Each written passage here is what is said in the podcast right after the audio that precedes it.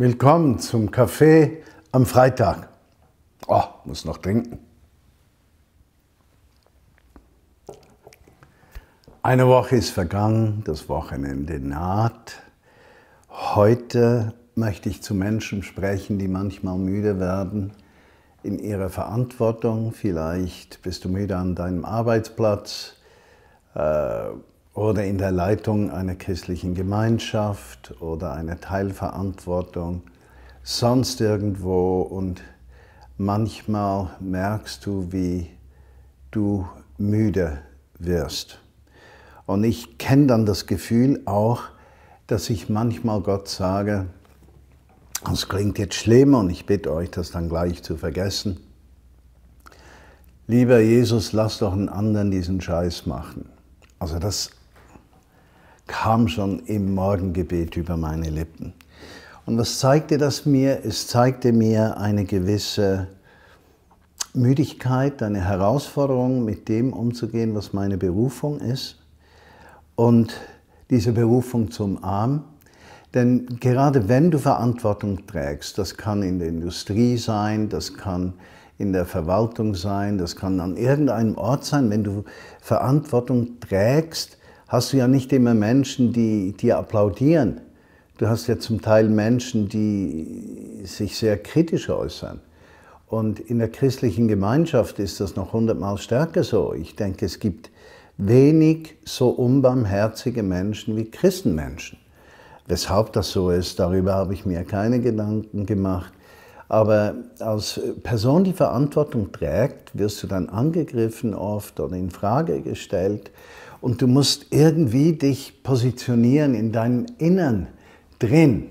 Äh, du kannst ja nicht reagieren, dass die alle doof sind und falsch liegen, sondern du musst zuerst selbstkritisch dich hinterfragen, wo sind Dinge, die nicht gut sind. Du brauchst Feedback von Menschen, du brauchst Beratung äh, und so weiter, pipapo. Aber die Herausforderung ist ja das Müdewerden. Und das kann dir geschehen äh, in einem Projekt an deinem Arbeitsplatz, das nicht ganz rund läuft. Es kann an anderen Orten sein und dann die Herausforderung und die Frage, wie gehst du mit diesen Widerständen um.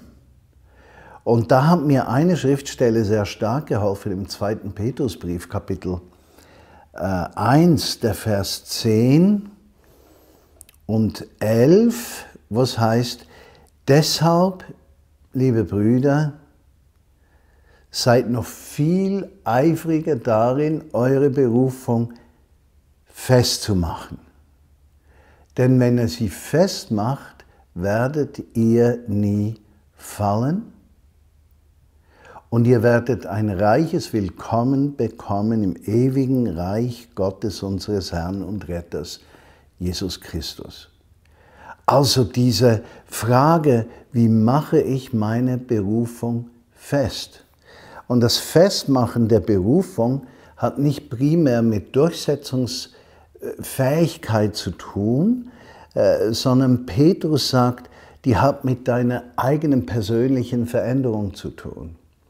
Also dein Selbstbild, dass du dich nicht positionierst als ein Mensch, der jetzt um alles in der Welt Erfolg haben muss, als Mensch in der Welt, der um alles in der Welt beweisen muss, dass er Recht hat, oder äh, der äh, durch seinen Erfolg etwas beweisen muss, oder dadurch, dass er beklatscht wird, ja, äh, beweisen muss, sondern die Berufung machst du dort fest, wo du tief verwurzelt bist mit der Person von Jesus Christus, dadurch, wie du mit Widerständen und Schwierigkeiten umgehst.